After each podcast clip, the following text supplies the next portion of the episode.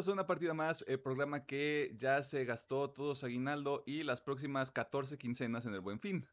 Mi nombre es Emiliano Hernández y como siempre, desde sus Gamer Crips, este MLG Pro, este Gamer otra vez, se encuentran Pedro Mercado y Alejandro Gómez, cofundadores y copropietarios de eh, UPM Incorporated, esta empresa que se dedica a entregarles contenido de calidad entre media a media alta.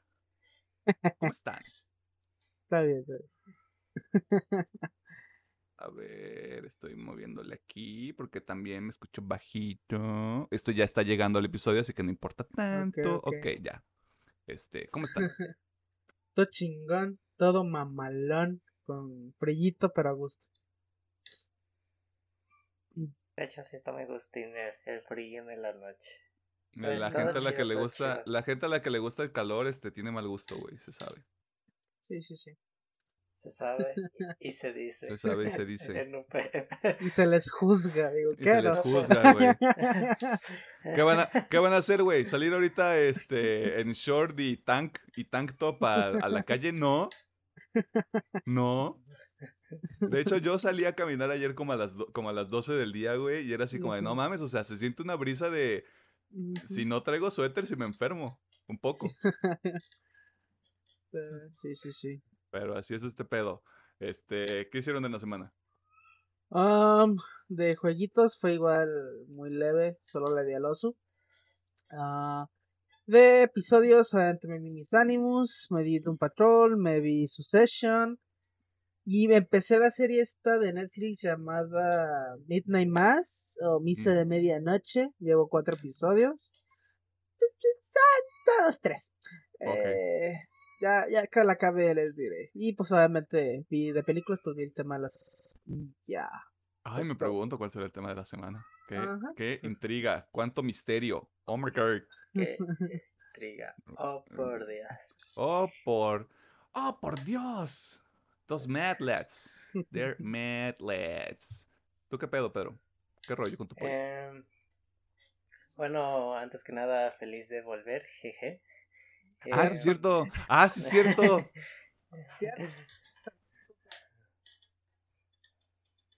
Esto es más un comentario hacia nosotros que hacia Pedro, porque somos horribles personas. Continúa. Ok. Em, ya probé un poquito el nuevo Call of Duty. Nomás voy a decir que en cuestiones de multijugador está chido el juego. Pero realmente lo que me he pasado jugando todas las semanas el Forza Horizon 5 es... Creo que tú lo comentaste con el 4 la semana pasada que el juego es muy accesible para todos los jugadores que no están metidos de lleno en algún juego de carreras. Y pues eh, el 5 sigue esta norma y pues la verdad es muy divertido y mucho más con amigos, ya sea si juegas de modo competitivo entre ellos o en equipo. Es muy, está muy padre el juego. O cuando Y, juegas pues, contra ellos, porque, porque tienes un amigo que se llama Pedro, ella tiene como 73 rutas descubiertas y tú nada más llevas 3 y ahí estás como este perseguidor. No que yo esté haciendo eso, te estoy viendo. Pero sí, el juego es muy divertido y te recompensa cada, con cada nivel o con las misiones que haga. Si sientes un progreso en el juego, porque ya tengo muchos carros. Bueno, no tengo tantos, tengo 21 creo, si mal no recuerdo. Ay, Y pues la neta, la, la racita de, de la comunidad es bien chida. Eh, se los mostré la semana que la gente hace diseños muy padres eh, para los coches, ya sea hay para todos, para el gustador de videojuegos, de ánimo, de series en general o recreación de coches tan buenos y no malos de la vida real por las imágenes que les pasé, pero me está encantando mucho el juego, no, no creí que me iba a meter de lleno en el Horizon 5 y pues yo creo que voy a seguir ahí un buen rato. Em, Un buen rato es un series, lo no que nos mintamos. Pedro. sí, posiblemente. De series acabé Inside Job. En las recomendaciones yo hablaré un poquito más.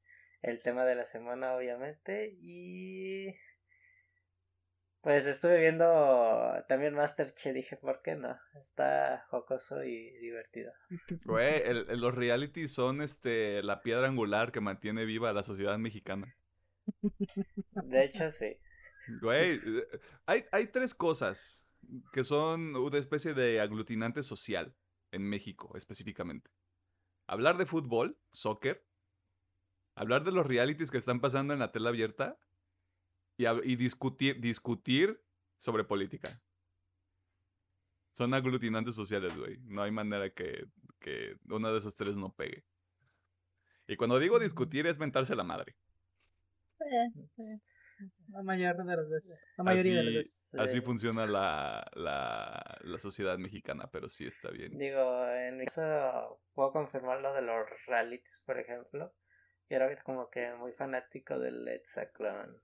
Y era de que sí tenía gente racita que también la veía y sí entramos en desacuerdo bien machín que le decía cómo les puede caer bien este pinche deportista que se ve que es bien culero en el programa. Pero ya, como tú dices, ese es otro tema, pero pues sí, los realities ahorita son como que de los hits en, en la televisión mexicana. Eh, vamos a hacer un top de realities eventualmente. Los mejores ya no- realities de la televisión mexicana. Número uno, Big Brother. Número dos, yo- La Academia. Yo, yo no me sé ninguno. Yo, yo no- hace años que no veo tele, carnal. Estoy desconectado de todo lo que Mira, yo me sé, yo me sé algunos, pero si me, si tú me, si tú te sientas aquí y me dices que no has visto ni siquiera una novela mexicana, güey, ahí sí vamos a tener una discusión tú y yo. Hace un chingo de años, tío. Cuando estaba morro, sí. Ahorita No, ya no, tengo no, años no, que no, no, claro, o sea, yo también, güey, do- 14 años se me hace poco para la última novela que vi, güey. Sí. Tío, novelas sí, pero incluso reality, cuando estaba el Big Brother, nunca lo vi. No, pues es que yo tampoco porque era para adultos. Eh, Pero ahí me tienes viendo South Park y la casa de los dibujos, güey. así es, así. Por- porque fuck the system. Porque fue tu sistema. Ah, chech. ok. em, en la semana ya terminé Gears Tactics, lo cual me tiene bastante tranquilo. Em, estuve escuchando algunas cosas que salieron en la semana en cuanto a música. Va a haber mucha recomendación esta semana. Usted ha sido advertida, advertido y advertide. Em, estuve, creo que no lo mencioné la semana pasada, pero le- me leí Flashpoint, fue uno de los cómics que compré hace como un año que no volví a tocar. Pero ya lo leí bastante. No lo voy a meter en las recomendaciones porque para este punto mucha gente que esté involucrada con el mundo de DC ya lo leyó, ya sabe qué pasa en Flashpoint. Así que, pues, eh, haga usted con esa información lo que mejor le parezca. Estuve probando Forza Horizon 4 hasta que llegó Forza Horizon 5, así que ya no voy a jugar Forza Horizon 4. Eh, porque así funciona esto, hombre. Y vi el tema de la semana. Estoy viendo Succession, que me tomó tiempo. Me tomó tiempo este entrarle como al dramita y el ay, aquí va a pasar algo y se van a armar los madrazos. Pero como ya voy a terminar la primera temporada, siento que algo grande va a pasar, pero no estoy seguro. Eh, así que tengo esa expectativa. Y ya, es todo. No, no hice mucho, la verdad, esta semana. Porque ya, ya es fin de año. Ya, o sea, basta. Y nosotros ya no vamos a, a platicarles sobre algo que esté saliendo ahorita ni que vaya a salir en los próximos dos meses.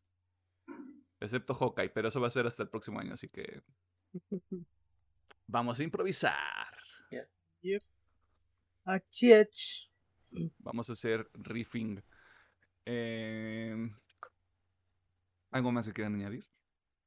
Um, Antes de pasar a las noticias, porque noticias no hay esta semana otra vez.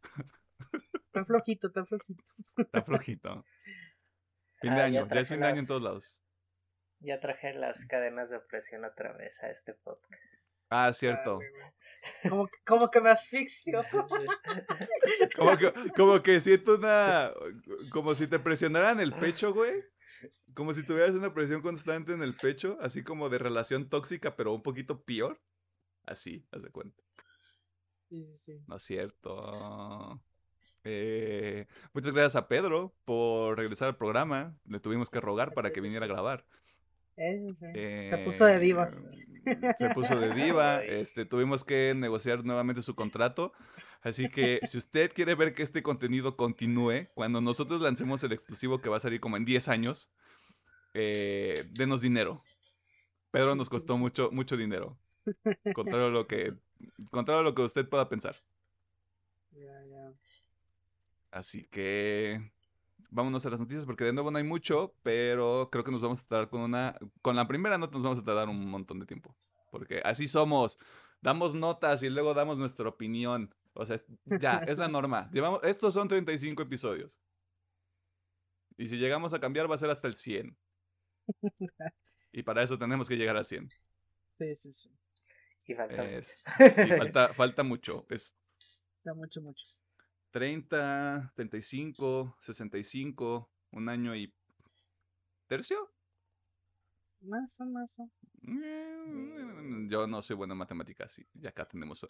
Acá. No. Al revés. ¡Ah! ¡Qué complicado! Ah, Acá tenemos un ingeniero. ¡Ah! Te dije que entendía tu lucha con las cámaras. Vámonos a las noticias para que no me vean pelear con la tecnología.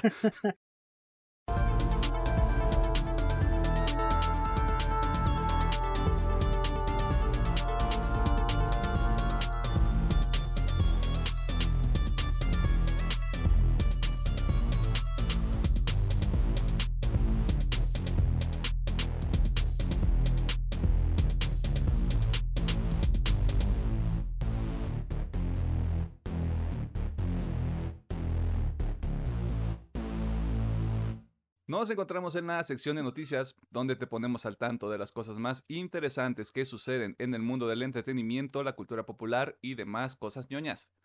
Y esta semana vamos a empezar con una recapitulación de los anuncios vírgenes más importantes del pasado viernes, ya que la plataforma Disney Plus decidió bombardear a sus seguidores de Twitter con anuncios y avances para contenidos que llegarán el próximo año o en 2023.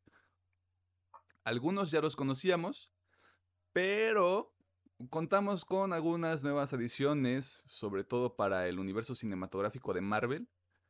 Y vamos a iniciar con los anuncios de este campamento porque dentro de todo este hilo de Twitter se anunció primeramente el regreso de la serie original animada de X-Men para 2023 con nuevos episodios que... ¡Wow! Vivimos en el futuro, o sea, vir- Virgen Santísima. Tengo miedo, o sea, sí tengo algo de miedo, pero también es como de, si en, si en el intro no está X-Men, me voy a decepcionar mucho. Tiene que estar el No, em, X. y el. Y el, el tema, güey, Guepardo. Titania. Si eso no está, güey, yo ya no quiero nada. Sí, sí, sí. Y, y no sabía, no sabía esto, güey. O sea, salió en el 97. Yo pensé que era 2000, 2000 tempranos. sí. Porque fue la época en la que a nosotros nos llegó, pues. De hecho, yo pensaba que era aún más vieja. O sea, yo, yo le calculaba por ahí del 93, 94. Pero, ¿qué? Sí. 97 está bien. Y luego me, me- podría estar equivocado, pero creo que fueron seis temporadas originalmente. ¿Seis o siete? Mm, Fueron No te- tantas. sí, no no, me parece que sí, pero no te traigo el dato así como bien manejado, porque lo que pasa aquí en México no hay como una. la- las televisoras no tienen como esta programación sistemática de. Te voy a poner el episodio 1, 2 y 3. Te voy a poner el 45, el 13 y luego te voy a poner el 27. Haz con esta información lo que tú quieras. Ajá. Eh. Mm, así que no, o sea, no tenemos como una secuencia tan clara de cómo funciona todo, toda la serie, pero sí me parece que fueron como, mm, fueron más de 5 menos de 10 temporadas, a lo que tengo entendido. Pero pues qué chido que regresa. Para toda la gente que, incluso más grande que nosotros, porque la gente a la que sí les tocó esto en su apogeo es como de. Sí, sí, sí. está cabrón. Sí, sí, sí. Ah, hay un tercio, una tercia, mejor dicho, de series que ya conocíamos, pero que dentro de un mini especial que usted puede encontrar en Disney Plus sobre el 2021 de Marvel, puede encontrar algunos avances para estas tres series. ¿Cuáles son? Son Moon Knight, She-Hulk y Miss Marvel. Que el caso particular de Miss Marvel es que ya se confirmó que fue este, atrasado su lanzamiento para verano del próximo año. Originalmente está, se estaba, estaba previsto que saliera este, este 2021, pero entre Hawkeye y Spider-Man creo que no había, no había un espacio para sacar esa serie. Sobre todo si Hawkeye se acaba este próximo año. Así que, pues ahí vamos, qué rollo. Eh, Moon Knight, que no estoy tan familiarizado con el personaje, no estoy familiarizado con el material este, original. No sé si me fascine ver a Oscar Isaac siendo como tan goofy a lo que se ve en ese teaser, de lo que se alcanza a ver. Pero si Moon Knight es Moon Knight, qué padre. Pura, pura violencia. De hecho, creo que de todas yo la que más espero sería Moon Knight. De esos tres, sí. Nada contra los otros dos personajes, pues, pero sabemos que Miss Marvel va a salir en The Marvels eventualmente. Y el único personaje que no tengo tan... Bueno, Moon Knight y She-Hulk son los únicos personajes que no veo tan claro que podrían hacer con, con ellos. Uh. She-Hulk, papi, esa vieja va a llegar... Mira, si, si le tiran tantas rosas a Miss Marvel, que no se las merece, She-Hulk se las va a robar, te lo aseguro. Al menos a mí, personalmente, me parece un personaje mucho más interesante y lo pueden manejar mucho mejor. She-Hulk. Veremos qué ocurre en ese frente porque no hay fechas. Una abogada superhéroe. Pero ya tenemos a Matt Murdock. ¿Dónde está mi Daredevil? ¿Dónde está mi Daredevil Disney? Al rato la anuncian. No la van a. ¡Oh! Si no la anuncian, este. Va a estar el Way Home. Ah, no es cierto. ¿Por qué eres así? Tú me quieres ver sufrir. Eh, no, pues hay fecha. ver, pero pues. No, sí, claro. no tenemos fecha para ninguna de estas tres series, pero lo más probable es que, igual que Miss Marvel 2022, porque ya se ve que hay un avance interesante. Sabemos que en She-Hulk aparece otra vez este Bruce Banner y el profesor Hulk.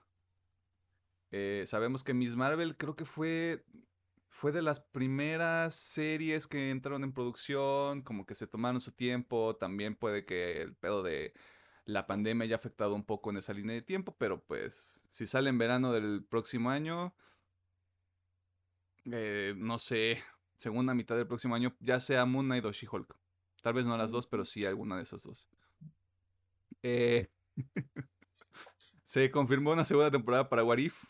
A menos que ustedes quieran comentar algo al respecto, creo que nos lo podemos saltar. Me la tiene mucho terreno de mejora al Chile. Y puede ser una muy buena segunda temporada. Puede haber mucha retroalimentación, así de que, pues, a ver qué tal. o sea, Creo, creo, de lo que he visto en internet, se ha visto como que hay episodios que están de la verga. Y dudo que esa madre no la haya llegado a Marvel. Ok, mm quitamos estas madres, agregamos cosas más interesantes, hacemos otra vez algo que se junta la final y puede quedar súper verga. Puede quedar muy bien. Pero ya veremos. Tendremos que darle tiempo a tiempo porque tampoco muchos, muchos de estos proyectos que fueron anunciados no tienen una fecha fija. No me sorprendería que What llegara, What que What If llegara hasta el 2023. Por un tema de lo complejo que es este el proceso de animación, aunque a la gente no le guste, pero conlleva un trabajo considerable. Eh, otras series, estas sí las voy a enlistar porque mm, mm, hay algunos detalles, pero no hay como tanto para desmenuzar. Está la confirmación de una serie para Echo. Eh, hay una serie animada que se confirmó también de Spider-Man, Spider-Man Freshman Year, que al parecer esto va a ser antes de, la, de todo lo que conocemos de Spider-Man dentro del UCM, va a ser como sus primeros meses como el superhéroe arácnido y I Am Groot, que según yo, I Am Groot es como una colección de, cortos con, con Groot chiquito, con Baby Groot.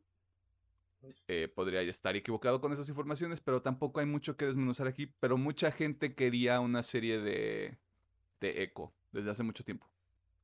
Porque no sé, creo que va a salir en la serie de Hawkeye.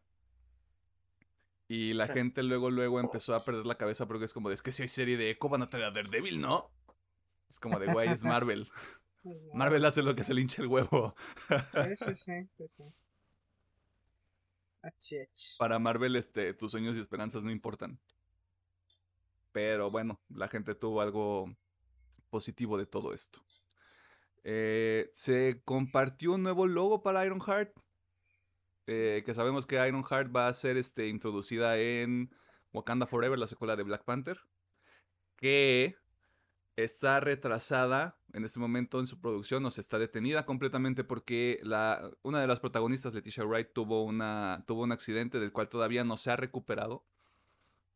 Y sabiendo que va a ser uno de los personajes importantes de esta película, están esperando que se recupere para poder retomar la producción y cumplir como con la línea de tiempo que tiene establecido. Esa, e- esa cinta, ese filme. Un, pro- un proyecto que ya sab- lo habíamos comentado como chisme, si no me equivoco, porque no había nada oficial, pero ya, ya lo lanzaron. Fue Agatha House of Harkness, la serie de Agatha Harkness que usted vio en WandaVision. Eh, de nuevo, fue como de, tengan logos, tengan un montón de logos, entonces tengo más información, solo les voy a decir que ahí viene todo esto.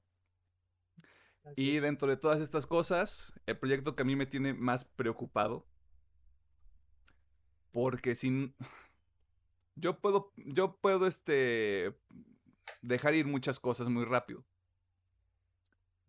Si Marvel Zombies no es eh, clasificación C, clasificación R, lo que fuere, voy a estar muy decepcionado. Eh, Voy a estar muy decepcionado. Porque es uno de los proyectos que anunciaron. Anunciaron que van a ser Marvel Zombies. Me parece que va a ser una serie. Mi mejor apuesta es que obviamente va a ser animada. Es obligatorio que sea. Es, es obligatorio que sea clasificación C. Es obligatorio. Sí, sí, sí. Eh, o sea, me gustaría que fuera live action, pero sé que sería un trabajo titánico hacer ese pedo. Sí. Y, y podría salir muy mal, muy fácil, así que sí, prefiero que sea animada. Así que. mm, Fuck that noise. Eh, Yo no tengo expectativa con eso. Es- Nadita. es- sí, pues que, sí, es que está muy cabrón. O sea, yo diría, no quise, pero es que a mí sí me mamaría ver. Bueno, spoiler. sí, claro. Sí, Este- Aquí hay un montón. Eh, pues spoiler, si no quieren saber, sáltense unos 10 minutos. Para mí sí me gustaría ver a Galactus Zombie. pedo. Pero bueno. Es que todavía ni sacan a Galactus en el, en el UCM. Está- Pero, Supongo estaría que bien se van a basar la línea del UCM, pues no estoy. Estoy podría- diciendo cosas al azar, ¿verdad? o Porque podrían- ya confirmaron que a los X-Men y pues ahí sí Ujú. sale Galactus, a lo que sé. Sí, o sea, o podrían empezar a hacer, a explorar diferentes mundos. O sea, tenemos la línea principal, así como están los cómics, tenemos la línea principal y mira, ah, acá lejos tenemos el universo zombies y y ya en el futuro, cuando los apetezca, ya se junta con la línea principal. Cuando tengamos ahora sí un putazo de dinero. Exactamente. Porque sí, estaría, estaría muy cabrón un live action, pero de historias de Marvel contemporáneas, mm, no tengo los pelos de la burra para decir en qué año salió Marvel Zombies, pero es de los de las historias más interesantes que han hecho. Yo estoy hablando desde el punto de vista de alguien que ya confirmó que le gusta mucho el pedo de los zombies. Este, es como de, ay, no mames, esto está bien chido, güey. Y por último, eh, hubo mm, la confirmación, to- todos ya lo sabíamos, pero todavía sigue en producción Secret Invasion. Me parece que apenas empezó hace algunas semanas. Sí. Y compartieron una foto de Nick Fury, mejor conocido como Samuel L. Jackson. Y Bad Mofo. Se ve como un Bad Mofo. Ya. De hecho, se ve muy bien el. Nick Furies. El, el- el Nicolás enojado. Nicolás enojadito. El Nicolás enojado. Eh, pasando a los únicos dos anuncios que hubo sobre Star Wars. eh, obviamente salió un, un documental llamado Bajo el casco, el legado de Boba Fett, que ya está disponible en Disney Plus, sobre este personaje entre místico, icónico también de Star Wars, porque no tiene como un gran arco de personaje en la trilogía original. Se lo come un gusano. Hasta que resurge en, The Mandalorian. Spoilers. Eh, y aquí ya tenemos este. Dos, de, dos tercios de este programa tiene una preferencia por lo que puede pasar eh, con la serie de Obi-Wan Kenobi, porque, oh Dios mío, ¡Ay, se van a volver a pelear. Porque también hay un vistazo en Disney Plus de la serie de Obi-Wan Kenobi. No hay como algo muy tangible, no hay tanto pedo como de vean como todo el pedo de producción, es mucho concepto, el entrenamiento que están haciendo todos los que están ahí en la serie. Pero eh, una, una parte del arte conceptual que compartieron es que Darth Vader y Obi-Wan Kenobi se van a volver a pelear y se van a volver a pelear en un lugar bien padre. En Mustafa, otra vez. Yo Bueno, nomás vi que había eh. mucho cagadero de fondo. Ya vi lava. Y así como de sí, vuélvanse a pelear. Que todos los finales de temporada si se vuelven a pelear no hay pedo, güey. eh, expectativa alta con esta serie. La- pues, la neta, sí. y- Iwan McGregor, si se ve que otra vez se puso mamey para su papel de Obi-Wan. Porque lo que comenta Emiliano del el pequeño teaser que dieron, pues sí se ve el bando. Y puede que sí le, le va a meter las ganitas. Tengo, Y lo yo tengo la teoría, de- tengo la teoría, perdón, Pedro, de que siempre quiso regresar.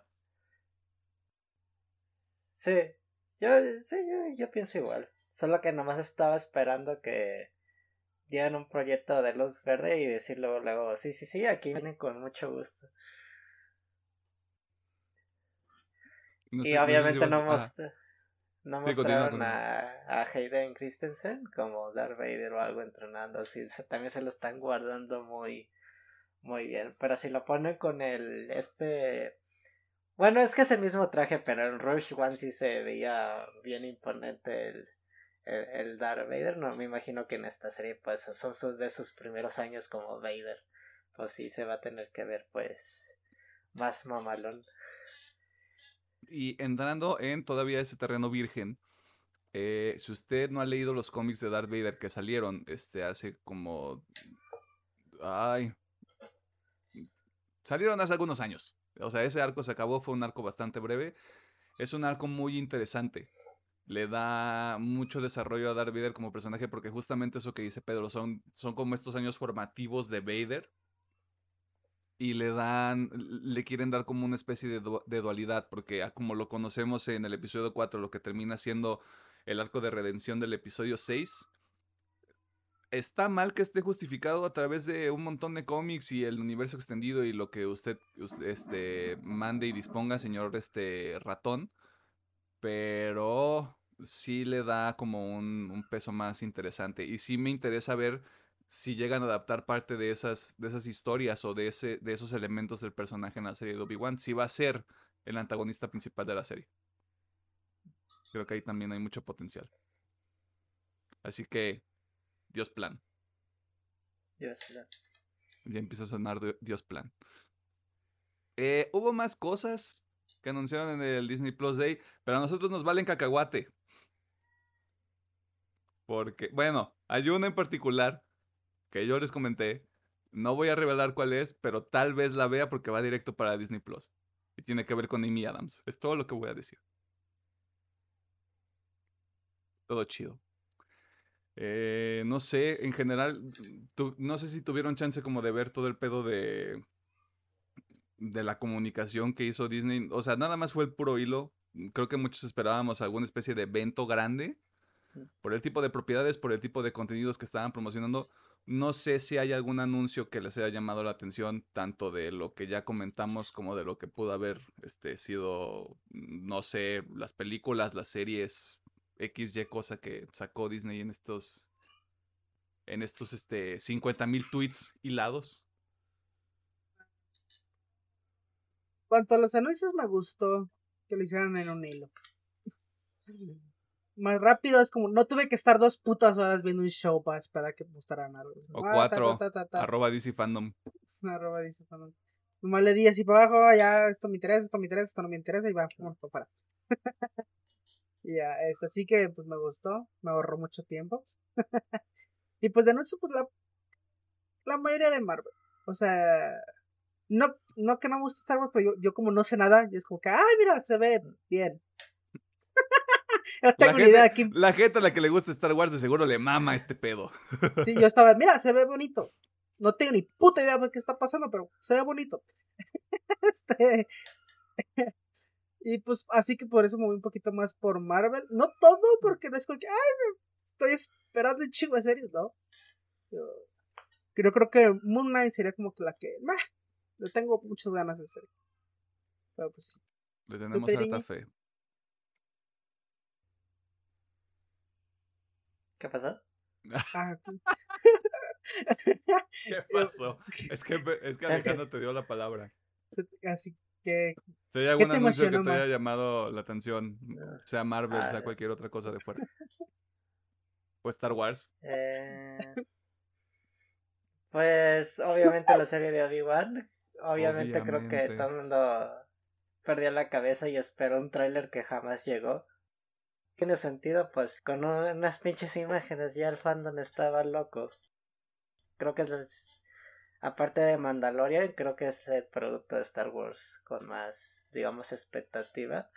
Y pues a lo que estoy viendo, pues ahorita no hay ningún proyecto de película. Ah, sí es cierto, anunciaron esta película que va a dirigir Patty Jenkins, la de El Escuadrón de los...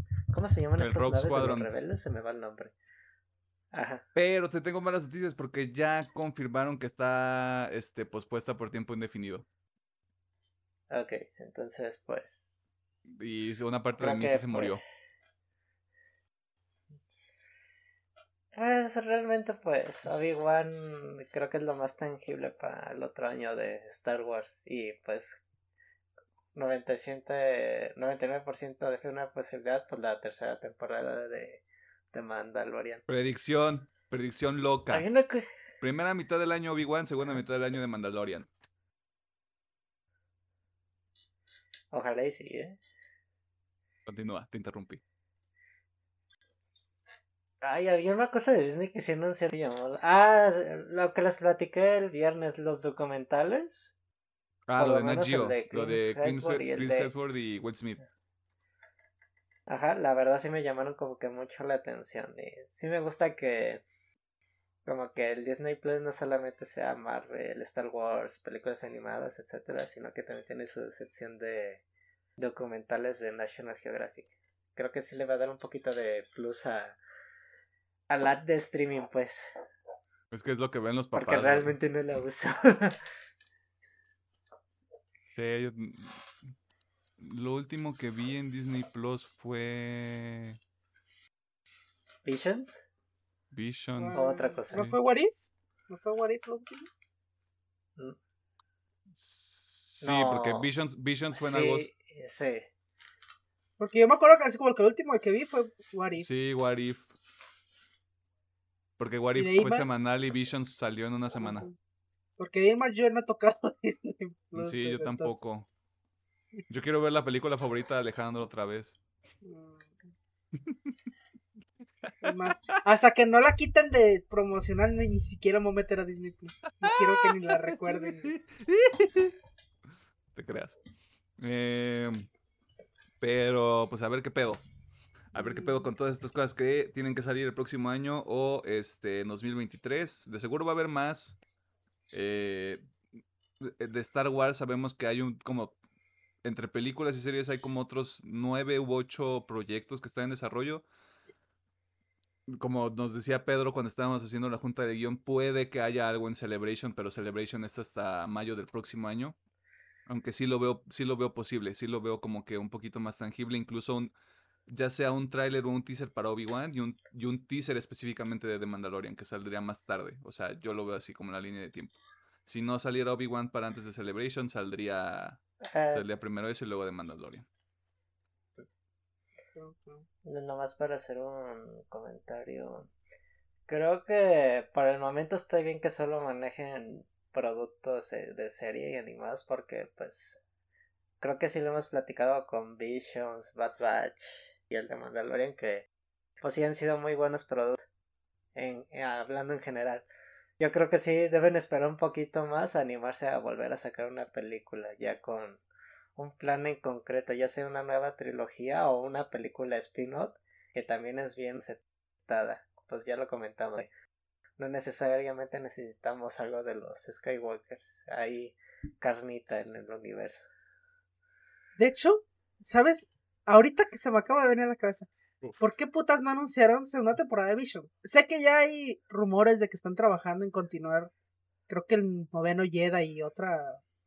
Y otra de los episodios. Ah, pero, sí. pero me hubiera gustado que en este vez hubiera dicho, ¿sabes qué? Como igual, como hicieron, puro pinche logo, pero. Visions 2, pero. Yo creo, que se lo, yo creo que se están guardando cosas para Celebration. Yo estoy casi seguro. Porque no hubo Celebration el año, este año. Pues a ver qué. Este. Y no, no me acuerdo en qué día específico hicieron los anuncios de Star Wars el año pasado. Porque fue donde mostraron como 40 logos y fue como de, oye, oye, oye, espérate, espérate, espérate, ¿qué pedo? Creo que también igual fue como en diciembre, a inicios de Mm, diciembre. O podría ser que en diciembre venga algo de Star Wars también, o sea, ay, por el peso que tiene la propiedad lo entendería. Y pues sí, Visions segunda temporada estaría chido. Pero también si lo anuncian, ¿qué te gusta? Mínimo un año o dos, güey, para que salga.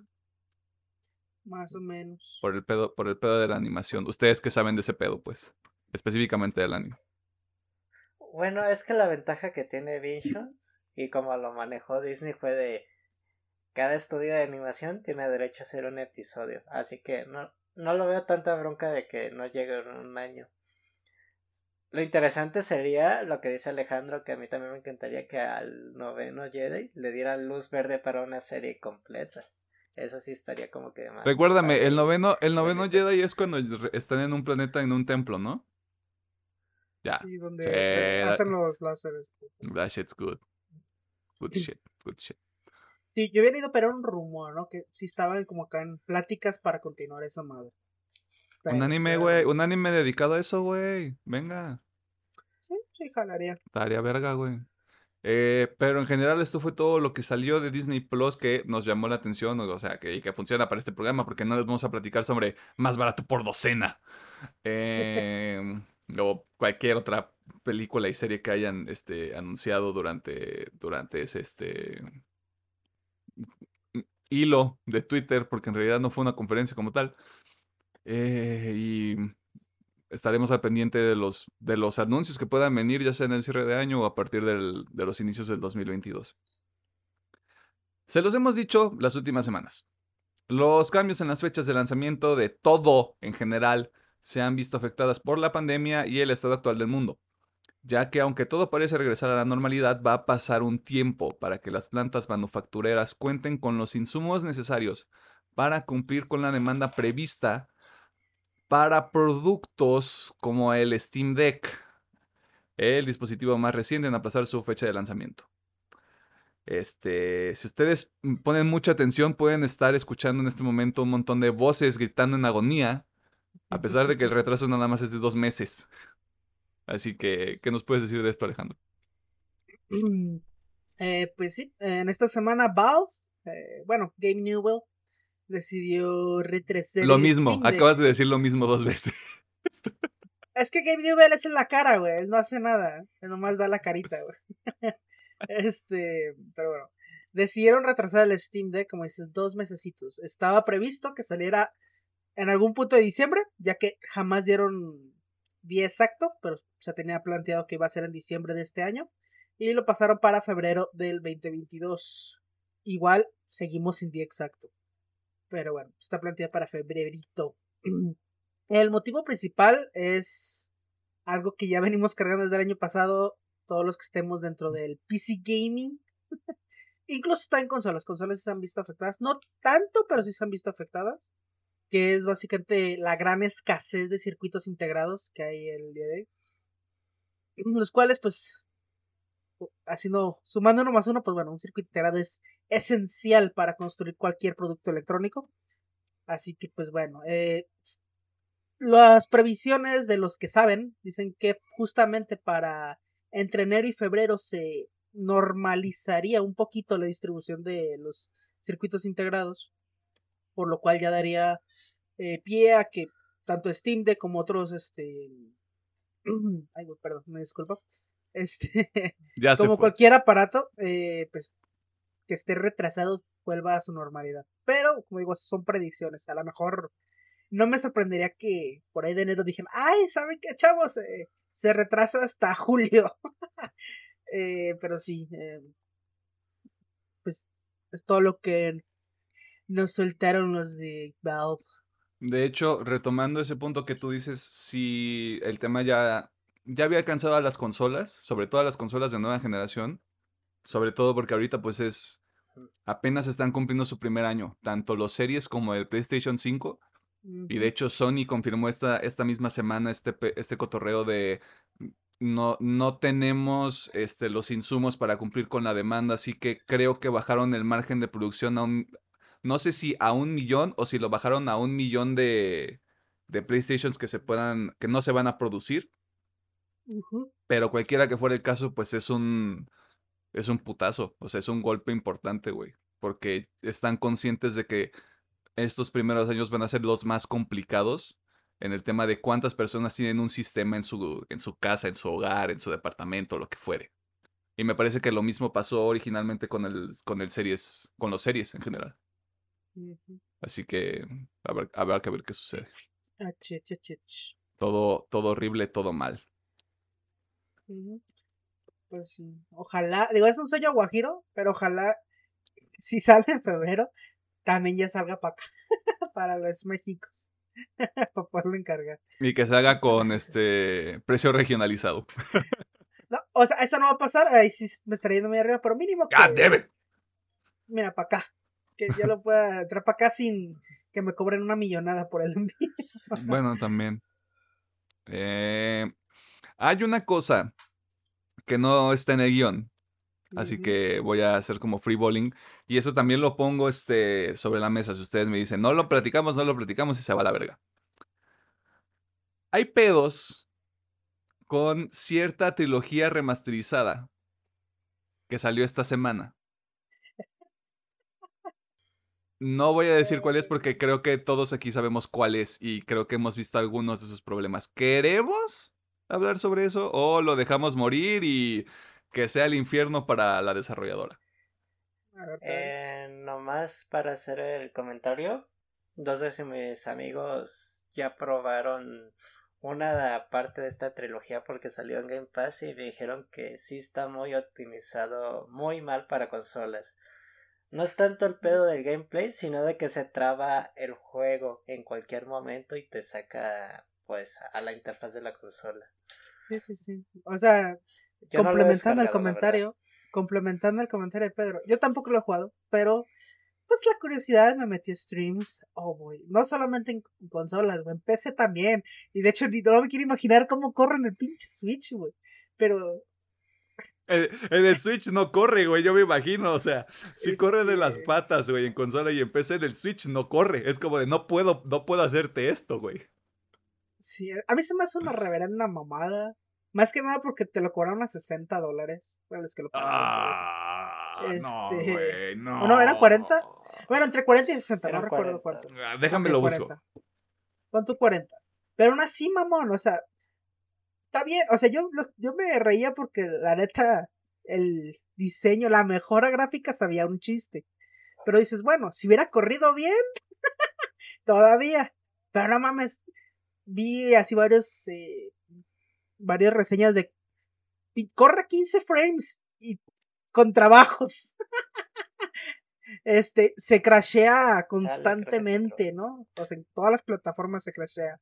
Es que dices, entonces, ¿cómo putas vas a jugar? Y lo peor, que sí se me hizo una culerada de Rockstar, es que quitó las versiones anteriores, eh, individuales, para que solo puedas comprar la remaster, güey.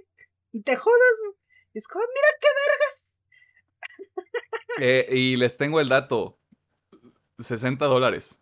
60 60 dólares. No mames. A mí me gustó mucho un, un tweet que vi. Que es como de. Rockstar vio los errores de Cyberpunk 2077. Y dijo, lo puedo hacer aún mejor. O Peor en este caso. Ajá, peor en este caso. Sí, sí, sí. Así que. mm, pues advertencia, o sea, esto es simplemente una advertencia. Si usted quiere jugar este, la trilogía de, edición definitiva de Grand Theft Auto, espérese unos meses, no gaste su dinero. Pruebe las eh, versiones gratuitas. También. Play tenía el 2. Play tiene el 3. Xbox, tiene San Andreas. Prueben las versiones gratuitas. Si les corre bien, disfrútenlo pero no compren esa chingadera. Al menos no, ahorita. no lo compren. O sea, no. Eh, eh, si Cyberpunk nos enseñó algo, es que no utilicen su dinero en esto porque no se va a arreglar pronto. O sea, en el futuro próximo no se va a arreglar. Va a ser un pedo de años. Y. Ah, pues sí está. Sí está medio cutre, güey. O sea, siendo la propiedad que es Grand Theft Auto, sacar, sacar estos tres juegos en ese estado, güey, sí es es un disparo en el pie, o sea, no hay...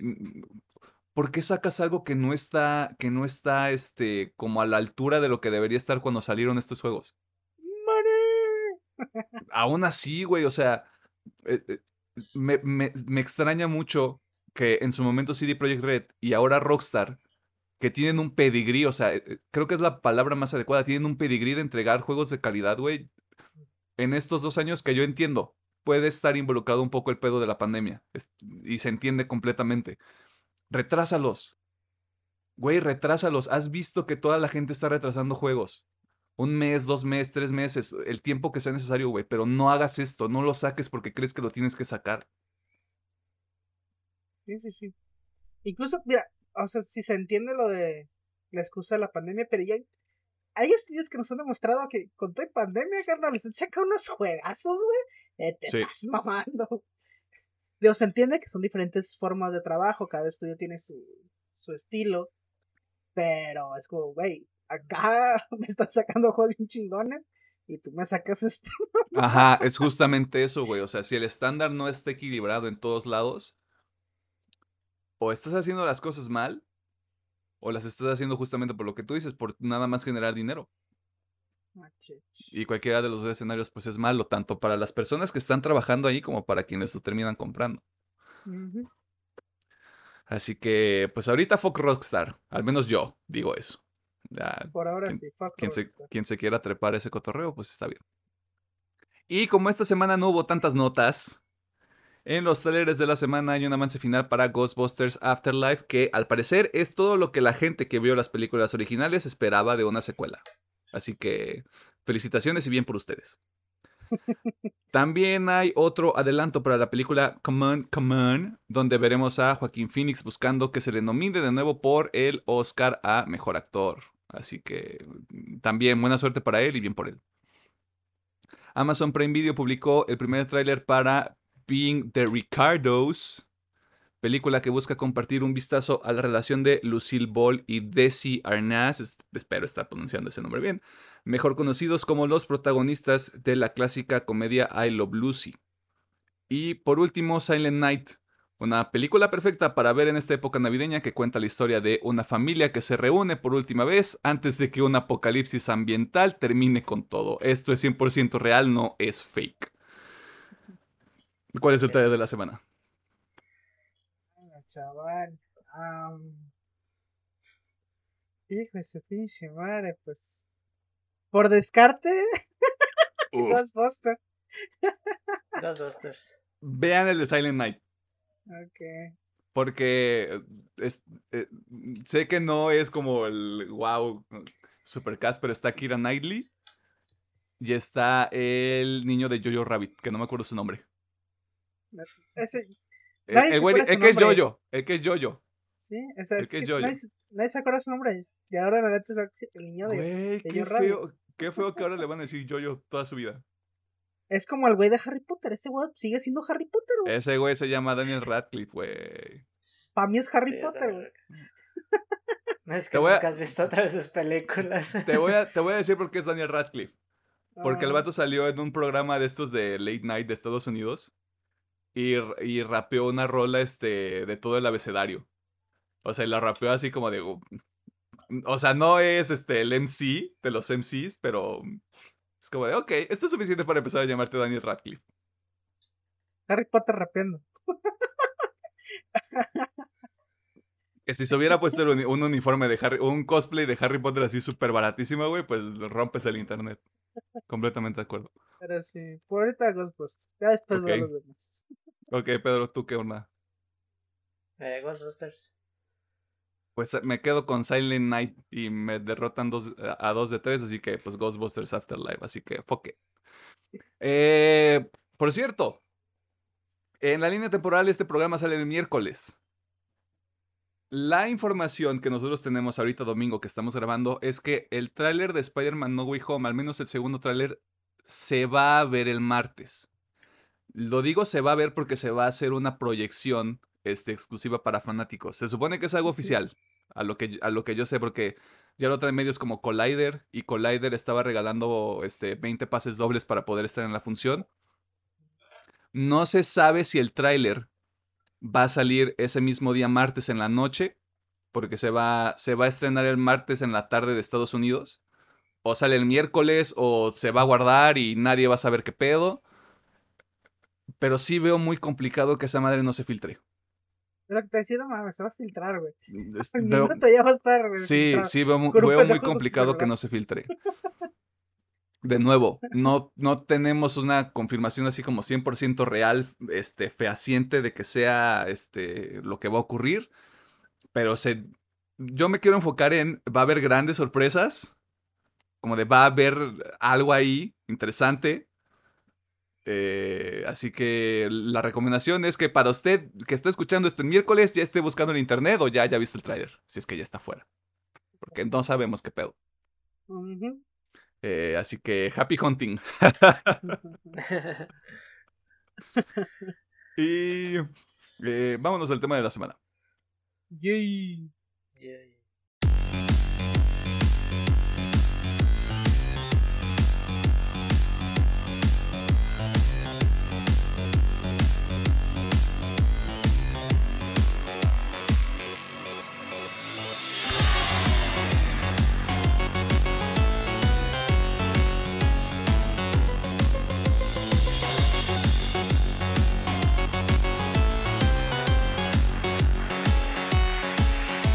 Nos encontramos en el tema de la semana donde vamos a retomar el gusto por no, jeje, ir al cine, ya que vamos a platicar sobre Akira, película de 1988 y dirigida por Katsuhiro Otomo, que nos cuenta la historia de Tetsuo, un chico que forma parte de una pandilla de motociclistas, porque esta película salió en el 88, liderada por su amigo Kaneda, quien después de sufrir un accidente empieza a desarrollar habilidades sobrehumanas. Como les mencionamos, esta película salió en 1988 y es considerada dentro de la cultura popular como uno de esos productos que se tienen que ver, por lo que hay dos opciones. ¿Usted ya vio esta película y vino a escucharnos por morbo? O dos, no ha visto la película y le entusiasman los spoilers que diremos sobre esta cinta. En cualquiera de los dos casos, relájese y escúchenos porque de nuevo, esta película salió hace más de 30 años. Y si no la vio, es su responsabilidad. Lo cual me sorprendió, 30 años es un chingo de tiempo para que todavía veneren esta película, pero ya entraremos a detalles más adelante. Como es costumbre, ya en su programa favorito, eh, empecemos con lo que menos nos gustó o nos gusta actualmente de Akira. Eh, y como es norma, este, ¿quién más va a empezar que Alejandro? Uf, ok. Bien. Ah, vamos a empezar, pues. Eh, lo que no me gusta de esta película es Oh. nada. Oh shit. Yo soy de los que considera que esta película es una obra maestra en su tiempo. Eh, pero, pero, eh, digo, yo, o sea, yo no lo, yo la considero una obra maestra, pero puedo ver eh, que tiene problemitas. O sea, yo creo que lo que más eh, puede afectar a los demás es que se siente cortada, Mm. porque lo está. Eh, Ok, ok. la película está cortada. mm, Porque hubo varios factores, ya que cuando sacaron esta película el manga todavía no estaba terminado. Lo sacó justamente Otomo, el pinche diosesote. Estaba la producción tanto del manga como de la película al mismo tiempo. Ahí el manga terminó dos años después que salió la película. Y obviamente por aquellos tiempos no estaba tan bien visto sacar una película de 3, 4 horas. Así que Otomo tuvo que recortar muchísimo. Así que entiendo que se sienta recortada porque sí, lo está. Y por eso muchas cosas quedan como de... ¿Y esto qué? Pero yo lo... No, a mí no me molesta tanto porque yo lo... Me pasa mucho que con Evangelio. Yo los veo como un complemento. De que yo vi el manga, bueno, me leí el manga, me vi la película y los tengo como un complemento. Y pues digo, es que... Akira, güey. Pero sí, o sea, puedo ver ese, puedes ver ese factor como algo negativo para la gente que apenas ve esta película. Pero además, yo personalmente no, no tengo nada negativo que decir de esta película. Ah, pero no le menciones Shang-Chi porque, porque lo pierde. Este vato lo pierde durísimo. Sura Shang-Chi. Continuamos. Esta no es la película que estás buscando. Pedro, ¿qué nos puedes platicar? Eh, no sé, a mí me pasó un poquito más que nada el diseño de los personajes. Ya siento que sí transcurrieron los, los 30 años. Bueno, en ese caso que el estilo de dibujo, porque creo que al pasar de los años los mangakas han evolucionado mucho su estilo de dibujo y un estilo muy propio. A lo mejor te iba a el peso de que este pedo es muy de los ochentas. Y pues creo que conceptos que no quedan todo claros de lo que es Akira y eso fue como como de lo que menos me gustó. Aunque sí está muy interesante la película, yo siento que sí que sí quedaron cosas muy en blanco, a mi parecer. Y pues sí, eso sería lo que no es el diseño de personajes y pues como que me faltaron cositas extras que ver. Que a lo mejor lo que dice Alejandro tal vez debería leerme el manga para tenernos de contexto de cómo termina realmente esto. Ok. Mm, tengo un dilema, tengo un problema. Lo sé y lo sostengo. Ah, ¿verdad? ¿Qué dijo? Eh, creo que no sé, no va a ser la canción. Bueno, no importa. Eh, yo aquí soy como el, el, hombre del exterior, el hombre inculto, el hombre neófito, en el sentido de como lo, lo hemos expuesto en este, anteriores episodios y como se ha notado. Eh, el que menos consume anime nosotros tres soy yo. Este, gracias al programa, eh, he empezado a desarrollar como este paladar exquisito para ciertas producciones. Pero realmente, de considerando lo que hemos visto, tanto de series como de películas, siento que Akira sí se queda corto comparándolo con los productos que hemos visto. Habiendo dicho eso, no es un mal producto. Yo todavía puedo sostener que de todo lo que hemos visto, a pesar de que para mí Akira no sea como mi favorito, bajo ningún concepto es un mal producto. Ya entraré más a detalle en las cosas que sí me gustaron. Pero incluso ustedes dos mencionan cosas que yo ya traía. Hay, hay cosas que nada más se presentan y no se vuelven a retomar. Me llamaba mucho la atención si en algún sentido se iba a incorporar como todo este pedo de las protestas, como el, el desencanto social que se presenta como en los primeros 10, 15 minutos de la película no sé, como que en algún sentido pensé que el conflicto principal iba a estar enlazado con eso. No ocurre, con lo cual no, te rompe la película, no rompe todo. Pero es como de, ok, esta película pudo haber durado una hora y media si se enfocaban en lo que de verdad llamaba la atención. O lo que de verdad es, el, es la historia que quieren contar. Eh, sí lo comparé mucho con Evangelion tal vez las comparaciones no son las mismas, pero sí siento que es como un, un, pedo más conceptual. Y ya voy a, voy a andar más en eso, unas cosas que sí me gustaron. Pero sí es, sí es este tipo de películas que pon la atención, sí está cortada, sí, van, sí se van a perder cosas, sí va a haber cosas que no te explican, pero lo que se puede rescatar creo que es bastante aplaudible para que esto haya salido en 1988. Una época donde no, me parece que todavía no estaba Evangelion. Los, este, los, ¿cómo se llaman? Los shonen no dominaban este, el ecosistema. entiendo por qué la gente que vio esta película cuando salió o años después de que saliera le mama y por qué la tienen en un estándar tan alto. Pero veo muy complicado que la volviera a ver si no es un Director Scott que dura cuatro horas, porque ya vi el Director Scott de la Liga de la Justicia, yo no tengo ningún pedo, lo veo en dos y dos horas. Eh, simplemente como para llenar todos esos huecos narrativos que siento que se quedan. O sea, sí, lo de las protestas, no me quedan tan claro, no me queda tan claro qué es Akira, aunque sí lo, aunque sí lo atienden en la película. Yo soy un tarado y es como de, entonces es un niño. O sea, yo tratando de extrapolarlo a la cosa más entendible posible. Eh, creo que también se resuelve de alguna manera como por magia. Al menos así es como se ve en este corte.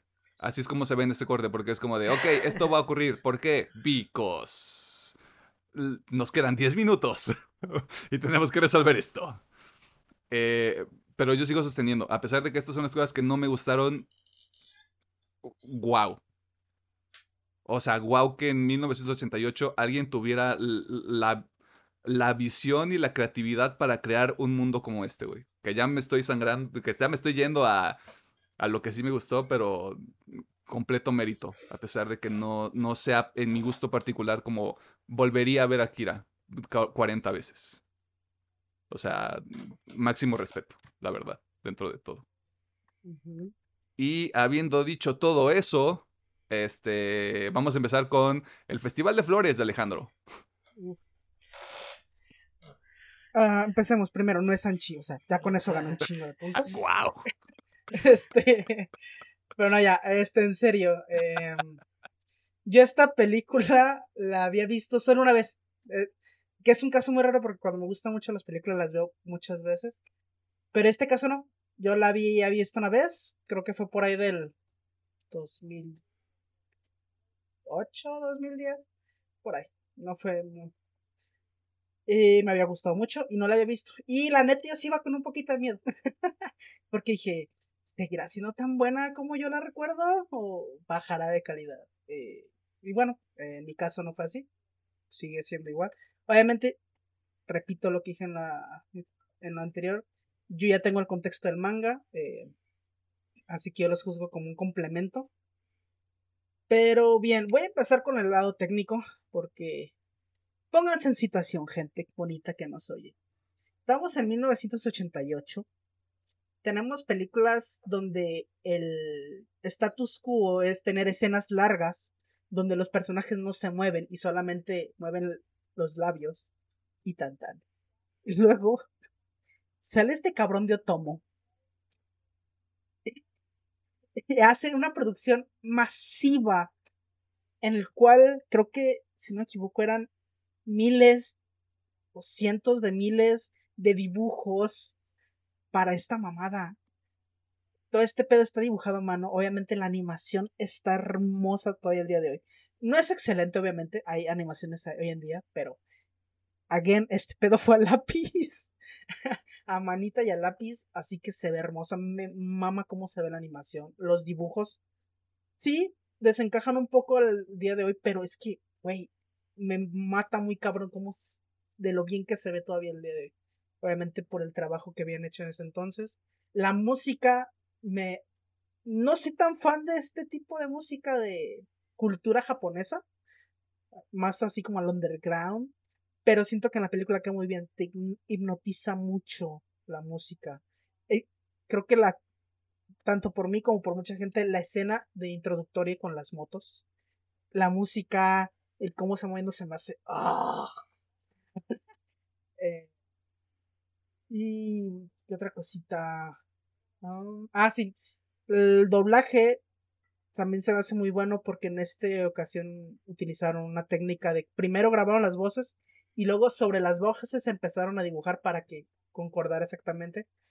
No, obviamente, esto es en japonés, no sé si, en, si la vieron subtitulada pasa esto, pero bueno, en japonés está ese pedo, que la neta... Again, son los, 80, de los años 88, a finales de los años 80. Este pedo era... Blown Mind. Eh, la neta, pues, yo, sí creo que se conserva muy bien, aunque hayan pasado sus 30 años. Animación, música, me encanta. Y ya yéndonos un poquito a profundidad, eh, me voy a enfocar en la película para no hacer un poquito, para, para no confundirlos y agarrar cosas del manga, pero exactamente la película me gusta mucho la atmósfera, me gusta cómo te presentan a Neo Tokio, realmente se ve una ciudad con mucha profundidad y pues la neta es lo típico hoy en día del cyberpunk, ¿no? Esta ciudad que por arriba se ve muy bonita, pero en el barrio abajo es una mierda, y shalala, shalala. Típico cyberpunk. Eh, los personajes, ah, o sea, me gustan los dos principales en la película. en la película me gustan los dos personajes principales, lo que es este Tetsuo y, ay, el güey de la moto que siempre se me olvida su nombre. Kaneda, Kaneda, sí, Kaneda, me gustan mucho sus dos en la película. ya vamos al, al manga, me gustan todos los personajes. Eh, y la historia, pues es muy sencilla. O sea, simplemente es ver cómo el poder corrompe. Eh, pero yo creo que lo que más me gusta de esta película en ese campo son los temas adyacentes que toca, que lastimosamente en la película muchos se ven entrecortados.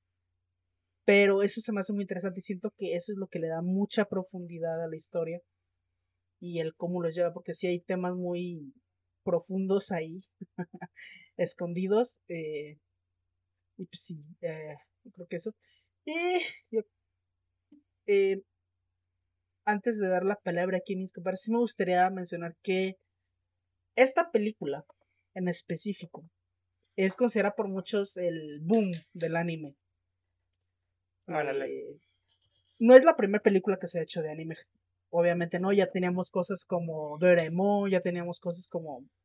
Ay, ¿cómo se llama la niña robot de Akira Toriyama?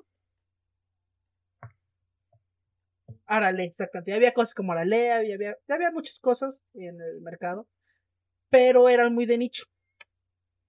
Incluso el manga de Akira era muy de nicho en ese entonces. Eh, todavía estaba muy en Hollywood, reinaba, Estados Unidos reinaba en ese entonces, en ese pedo.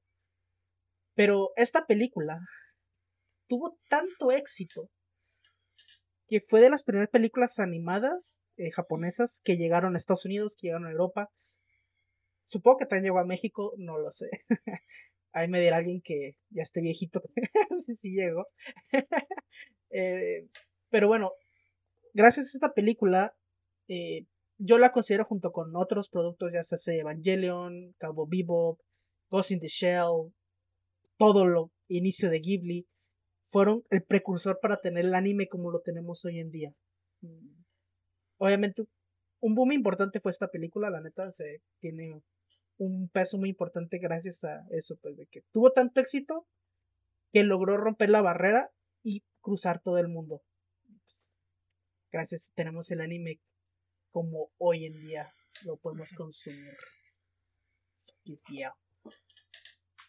Es un pinche peliculón a la verdad. bueno, léanse el cómic. Ya ahorita supongo que me van a preguntar cosas, pero léanse el cómic. Digo, el cómic, el manga. Eh, voy a, voy a entrar más a detalle, pero hay, hay un punto que sí quiero destacar de la película que se me hace el más relevante, realmente, pero lo voy a dejar, lo voy a dejar al final, ok, ok. este, para profundizar un poquito más en ese pedo. Así que, Pedro, ¿qué rollo con tu pollo? ¿Cómo, ro- cómo rota tu pollo? Mm, tal vez me hubiera encantado más en la película si hubieran metido más lleno los conceptos estos metafísicos y de poderes de Akira al principio, porque al principio pensé que era una película de una pandilla de motociclistas y con un- con este tema de no las pandillas, ¿cómo es? Del problema que hay en la ciudad, del problema político, a lo mejor lo dejamos así. Eh, cuando la vi, mucho rollo de esta película de hace algunos años, o Límites, o cómo es, la de también de este chico que tiene poderes por el meteorito. Me... Ah, la de donde sale el Duende Verde, el nuevo Duende Verde. Sí, esa mera. Sí, Ya, La de Eh, Cro- lo Chronicle, sí, Poder sin Límites. Una cosa así se llamó. Ajá. Sí lo comparé. Bueno, es que como es el primer concepto que vi algo así, sí lo comparé mucho con Tetsu de cuando tiene sus sus poderes, aunque no me da mucho sentido de que se corrompa tan rápido realmente. A mí no me hizo mucho sentido. A, a mi parecer, muy de la nada ya tiene este cambio muy cabrón de a huevo, soy el el pinche vato más verga del mundo y voy a hacer lo que se me dé la, la puta gana. No sentí que hubiera ese ese cambio de un personaje a otro, aunque sí admito que no sé, me imagino que este chico inspiró también el personaje de, de Kino Fighters, el del brazo, porque sí, acá te luego lo ah, no ma. Yo, yo conozco a este chico. Yo he jugado con Creo este que- personaje. Eh, no es por nada, pero en el, hasta en el aspecto gráfico de la violencia sí me sorprendió un poco de que yo sé que la, peli- la película es clasificación R, pero no esperaba ver ese, tipos de, de escenas, digamos, ni son tan gore, pero sí son, no necesitas que sea totalmente explícita para dar a entender el punto y sí me, me sorprendió. Tiene muchos temas interesantes que pues no se tocan al final del día. Y pues tal vez sí lea el manga, pero pues no, no me voy totalmente de lleno contento porque sentí que le faltó más punch a otros temas de la película. Porque si nomás hubiera sido Tetsu y Kaneda, hubiera quedado un poquito más contento con la serie en general. Porque, por ejemplo, si es Ryu el, el amigo de esta chica, se me olvida. Sí, creo. Sí, Ah. de Kai. Creo que se llama Kai. Sí, La, la Kai. chica. Kai- Sí, Kai, perdón. Gracias. No me explican cómo llegó de las alcantarillas con el este político nomás de que ah sobreviví. Ah, me metieron un balazo porque porque soy un cabo suelto y es de que ok, ¿para qué me lo re- rescatas el personaje si de todas maneras me lo vas a me lo vas a matar? Creo que que tal vez lo que dice Alejandro, tal vez sí lo debo leer para conocer todos los arcos de los personajes, pero esas cositas me, se me causaron incongruencia, pero sí, la ciudad sí la sentí muy viva. Todos los efectos de luz, cómo vivía, cómo se ve la ciudad en general es, es muy buena la verdad. Y pues no Tetsu cuando tiene los poderes también sí se ve muy muy, ¿cómo decirlo? Muy OP el chavo de que no le pueden hacer nada y se me hace raro que hasta que Kaneda sí le puede hacer daño con su pistola de rayos, eso sí puede, ok, el vato detiene tanques y helicópteros, pero con- contra su compa pues no puede, ¿verdad? Y también entre que me gustó y no, se me hizo ridículo de que ya tengo poderes y me hago el cabello para atrás para verme más mamalón con mi capita. Para que, pa' que se vea la transformación, güey. Sí es un buen, muy buen producto, pero... ¿Para qué? Sí. Tal vez yo sí diría... Hubiera preferido leer primero el manga a, a ver la película para entender mejor este pedo. Pero en general sí está padre la película. La animación está chida. Tiene pues escenas que dices wow para su tiempo. Y pues tiene cosas interesantes, la verdad. Ok. Chingón. Y los veo medio trabados. Qué raro porque a nosotros te vemos que estás en buffering. Sí, sí, sí. Oh shit. Bueno, este. Esperemos que. Esperemos que el dios del StreamYard y. Digo, de la plataforma en la que estamos grabando y del internet nos tire paro. Quiero. Quiero dejar algo muy claro. Otra vez. Bajo ninguna circunstancia, esta película es mala. Y bajo ninguna circunstancia esta película está mal hecha. Porque, madre de Dios, la animación, güey. Yo, yo sé que digo esto todos, todos los, todos los episodios que decimos algo de anime, güey, y es algo de anime chingón. Pero no mames la animación, güey. No te pases de reata, güey. Y justamente esos primeros minutos, güey, donde es la persecución con las motos, fue como de, ok, ya, estoy aquí, ¿qué pedo? ¿A dónde vamos? ¿A dónde me vas a llevar, señor Otomo? Yo aquí estoy. Venga, o sea, de aquí hasta donde tope. Eh, lo enfoqué de esta manera en, el, en la introducción, porque de las pocas cosas que yo hago en este programa es este, escribir un poquito del guion para que tengamos como una estructura. Creo que la película, no sé si el manga, pero creo que la película está más enfocada a Tetsuo. Y bajo esa idea, hay cosas, hay cosas incompletas, como la transformación que dice Pedro, como que lo quieren justificar con este pedo de ahora, ahora tú ya no me vas a. Ahora yo te voy a proteger a ti, que es de las cosas que le dice a Caneda, que es como de tú ya no me tienes que salvar. Como que hay este complejo de, de media inferioridad, te dan este trasfondo de cuando están en el, en el orfanato, que Caneda le tira paro, que le da su juguete y la madre, y es como estos vatos son unos culeros, güey, pero nada más ponles en su madre y se calman.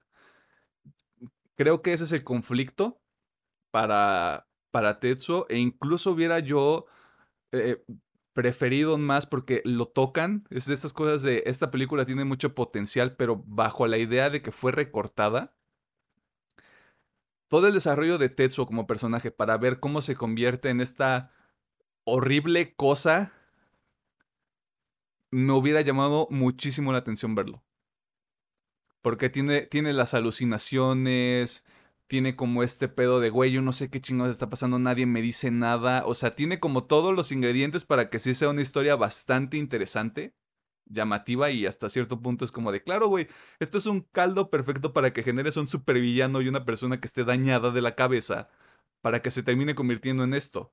O sea, entiendo, entiendo el punto final, me faltan los puntos de en medio. Pero aún así, estando cortada la película, si le pones atención se entiende.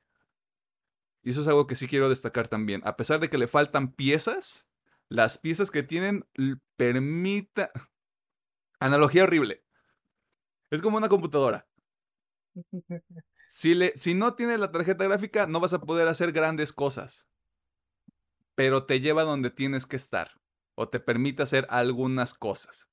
Pero con la tarjeta gráfica, pues el mundo cambia completamente. Creo que, es, creo que es la mejor manera de conceptualizarlo porque creo que es bastante evidente que sí le faltan cosas. Y con esas cosas yo creo que se convertiría en, en la obra maestra que muchos creen que sí es. O sea, desde mi perspectiva, pero bajo ninguna circunstancia es este.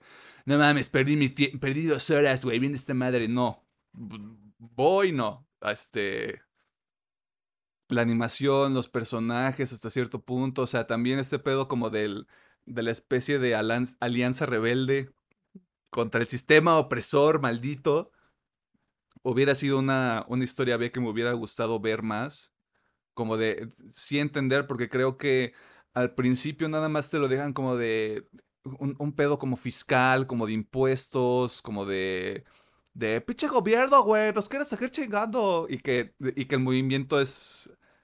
Procede, proviene de un este, grupo cuerpo estudiantil, pero pues al final ya estás viendo que es una madre este, enorme, o sea que los grupos están por toda la ciudad. Que esto también, lo dice Pedro, lo dice Alejandro, la ciudad también sí se siente como de, güey, aquí hay gente, aquí pasan diferentes cosas, aquí hay economía, allá hay como los lugares feos, y los lugares donde apuestan y donde compras este, ahí tus cosas que te permiten viajar a otros planos de existencia. O sea, está muy bien construido todo. Eh, sí, los personajes tal vez sean como de este. Los que, los que tienen más tiempo, pues, en la película son como muy bidimensionales.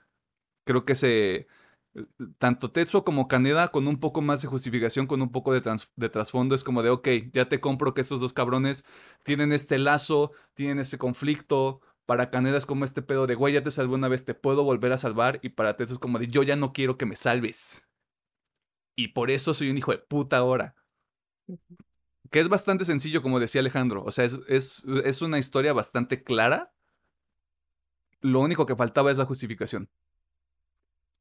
Eh, y a lo que yo quería, a lo que yo que... Se me olvida hablar. A lo que yo quería llegar era el tema del impacto que tiene la película. Porque Pedro me robó un ejemplo. Yo quería mencionar esta película de Chronicle porque en cuanto pasa lo de Tetsu, cuando pasa la transformación, es como de, claro, claro, es esta, es esta película, güey. eh, Por, por supuesto, ya todo me queda más, todo, todo tiene sentido. Y teniendo esa, teniendo esa base, es como de, me hubiera encantado ver es- e- esa transformación, güey, esa transformación tan detallada en esta película, con esta animación, con estos personajes, con este fondo. Porque es un, es un pedo que tal vez sea similar en cuanto a la historia, pero tienes tantos elementos para aprovechar que lo convertiría en un, en un madrazo, güey. O sea, por eso te digo, yo vería un corte de 4 o 5 horas de esta madre. Sin ningún pedo, güey, porque no me pesaría. Yo sé que no. Pero, por ejemplo, este, animes que influenció esta madre, Ghost in the Shell, este, Battle Angel, Cowboy Bebop, este, Elfen Lied, o sea, hay un montón de cosas, güey, y no nada más es anime. O sea, es un pedo de películas de, de Hollywood, Kill Bill, Matrix, Chronicle, Looper, hasta dicen que este, Inception, The Dark Knight, Godzilla, o sea, es, güey, no, no, no es como que estás buscando las referencias, no estás buscando como este pedo, pero a la verga. A la verga. ¿Todo bien en casa? Aquí no fue. No, no sé si, no sé si fue aquí, pero creo que no. Bueno, no sé. Este, seguimos continuando.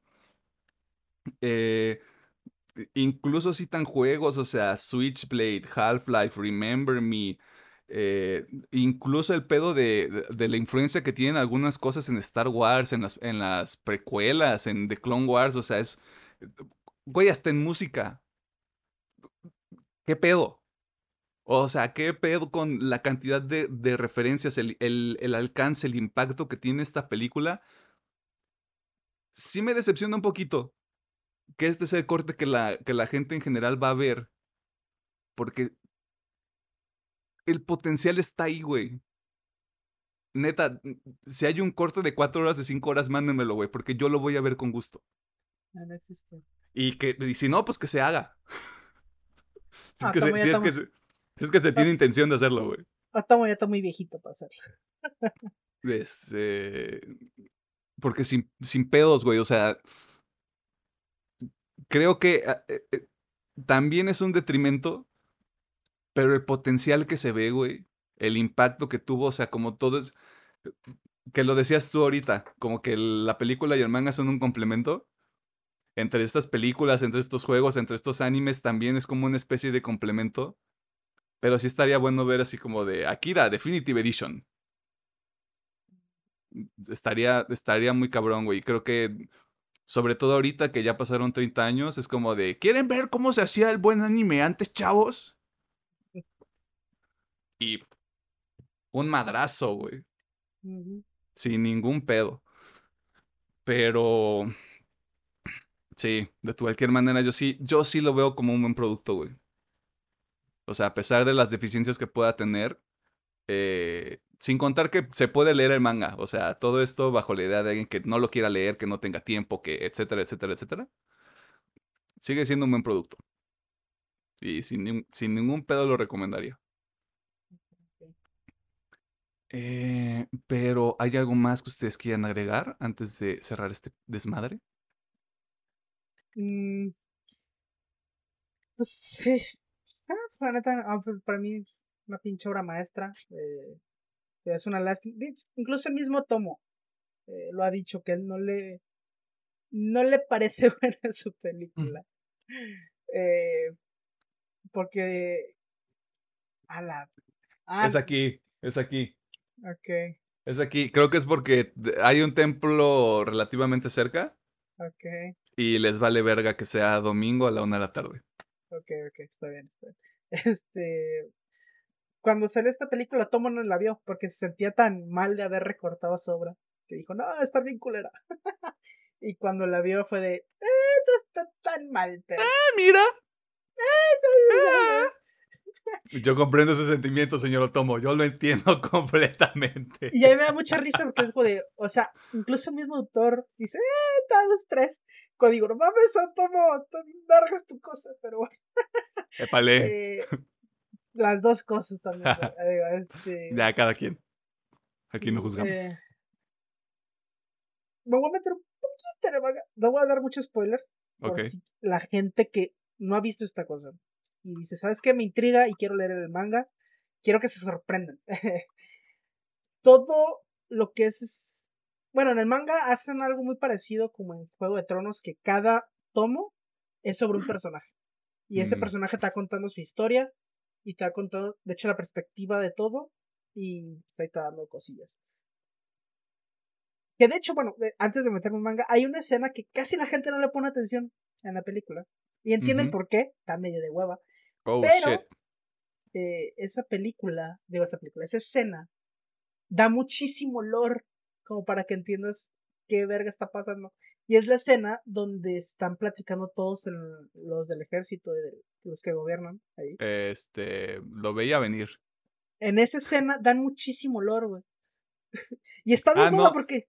A ver, espera. No sé si estamos viendo lo mismo.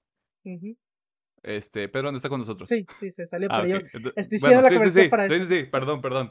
Tú, tú dale. Este, bueno, en esa, en esa reunión donde de hecho corren al que estaba a cargo de Al general. al general, ahí dan muchísimo olor. muchísimo. Y el. Obviamente no se explora porque en la historia original trata mucho sobre, sí, conflicto político, que sí va muy, muy del lado de. O sea, sí, están los impuestos, pero es más que nada el que los les mienten y los controlan detrás de las sombras. Eh, tan está hay un factor muy grande que de hecho sí me entristece un poquito, que es el tema religioso. que sí lo muestran, muestran a estos güeyes que están este adorando y oh sí el mundo y bla bla bla, pero tienen un peso un poquito más grande en el manga. Y obviamente eh, la escena final aquí transcurre en 5 minutos, en el tomo creo que son 200 ¡Oh, lo borgo! más o menos eh, se toma su tiempo bastante en el final. Y también algo que me hubiera gustado mucho ver en esta adaptación era los espers, que déjenme explicarles qué son los espers. Son los niños que parecen viejitos. Mm, ya. Esos son los espers. Eh, la película te da a entender que son niños normales que estuvieron pues, experimentando con ellos. Eran cuatro niños. Ya, supongo que ya se dieron cuenta. Los tres y Akira. Akira fue el experimento más perfecto. Y básicamente, contestando un poquito la pregunta de que no sabías que era Akira, Akira es energía. Tal cual, es energía pura y dura. Ok. Eh, De hecho, los tres son energía, simplemente distribuida en distintas formas. ¿no? Por ejemplo, la niña puede usa la energía para ver el futuro, el otro niño se lo utiliza para desaparecer, y así, el otro pues para hablar mentalmente. Hacen ese pedo. Y Akira era como la combinación perfecta, era como que el Esper perfecto. Por eso es que el final sí tiene un poquito de sentido. ya que Akira, al ser el ser ente más poderoso, puede absorber a este güey porque todavía no era perfecto. Pero iba en camino, ella era como que el, la madrecita es donde se veían como los brillitos. Era como de que, ah, mira, está alcanzando el nivel de Akira, pero todavía Akira es algo masivo. Es, es, es Akira. Sí, pero básicamente eran niños que fueron, pues, experimentados con ellos. Y es así. Ok. Pues la Se neta, yo- aprecia, se aprecia el contexto. Aquí te va Sí. un meme de gracias por el contexto. sí. Pero igual, les sigo diciendo, o sea, lo, lo dije muy resumidito. Lo- Yo sigo invitando a la gente si quieren. Vea, lean el manga. de hecho, acaban de sacar este una reedición hace muy poquito. Creo que fue a inicios de este año sacó una reedición de Akira. Que la neta se ve chulísima. de hecho, vi una edición especial que venía con la moto, pero uff, no la alcancé. ¿Sabes de qué me Pues- estoy dando cuenta? Pero lo voy a, lo voy a traer a colación este ahorita que esté. Si Pedro quiere añadir algo más. Me estoy dando cuenta que hay un disco en particular que tiene toda la influencia de Akira y yo lo tengo. Déjame, déjame sacarlo. No sé si Pedro quiere añadir algo más. Creo que no, sí. Pero sí. ¿Cuál? No, ¿cómo es que tienes algo más que añadir? Eh, ok, si no se me vuelve a caer el stream ya. Nada más comentaré de que, pues sí es muy buena película. Sí. ¿Me sigo escuchando cortado? Sí, no, tal vez, tal vez, tal vez. Ay, Dios. En este pequeño corte comercial. Ahí está. Ok. Eh, espérame esto era de lo que estaba hablando. Como por, o sea, la imagen, este pedo como del logo. O sea, se me hace como, como que está muy, de alguna manera, pues, influenciado. Sí, sí, sí. Y aparte está, pues, verguísima. Así es. Este, y Pedro se volvió a ir. Se vuelve- dice dice que ya, ya, ya alertamos. Así que pues bueno. Mucho texto. Eh, yo creo que podemos terminar con lean el manga. Es un muy buen complemento. Digo, hay, hay mucho debate allá afuera de qué es mejor, el manga o la película. Muchos están por la Ah, película, muchos por el manga. Yo soy de los que piensa son complemento, los dos están igual de chingones. Disfruten los dos, güey. Muy hippie todo, pero disfruten los dos. Este, antes de que Pedro se vuelva a ir. eh, creo que es bastante claro. mm, A, a reserva de, de nuevo lo que pueda comentar Pedro. eh, recomendada la película, la puede encontrar en Netflix. Eh, creo que no hay más que añadir.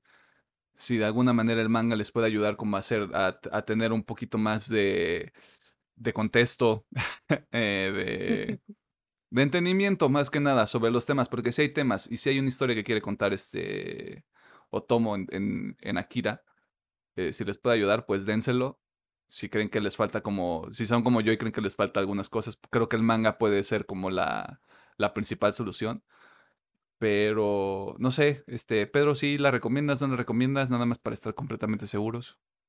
Que se va. Este, entonces vamos a decir que sí. Em, ya sabe que si usted está de acuerdo o en desacuerdo con alguna de las cosas que nosotros hayamos dicho o que Pedro se esté yendo y viniendo, em, lo puede dejar en los comentarios de YouTube, lo puede dejar en nuestras redes sociales, las cuales no mencioné en la sección de noticias, así que las voy a mencionar ahorita. Facebook una partida más, eh, Twitter arroba UPM oficial, eh, Instagram y TikTok arroba UPM-oficial. Y vámonos a la sección de recomendaciones porque hay mucho que recomendar esta semana. Sí, sí, Y sirve que Pedro resuelve sus problemas técnicos. Y si usted nos está escuchando en audio, pues no notó nada. Así que usted agradezca. Así es.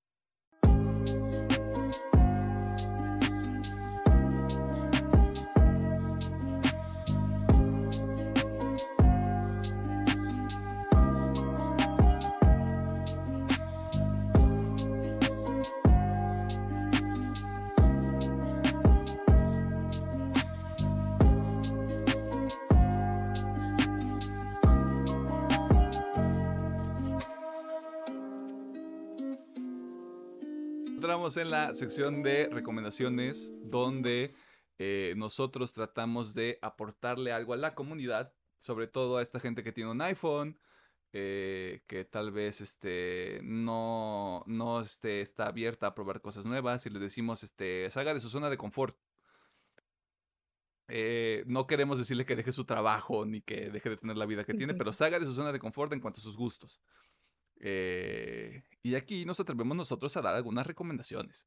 Eh, vamos a, empe- a empezar con Pedro, ya que tiene ahí que este, pues el problema técnico que todos podemos tener en cualquier momento, pero por si pasara alguna cosa, este, nos gustaría escuchar tu dulce voz. Es. Gracias. Disculpe a los oyentes por todos los problemas técnicos ¿Qué te de los últimos 10 minutos. Está bien, está bien. Ok. Creo que no, ahora nomás voy a recomendar una serie animada. Lo dije al principio de este episodio. Inside Job. Eh, está en Netflix completa por si la quieren ver. Vi la, también la serie doblada al español y está, está muy padre. Está muy, ¿cómo se dice? bien tropa que, tropicalizada. A este término que son los... El, el equipo de doblaje. Y pues la serie va de que es un equipo de varias personas que hacen como que de controlar todas estas conspiraciones eh, que hay en el mundo.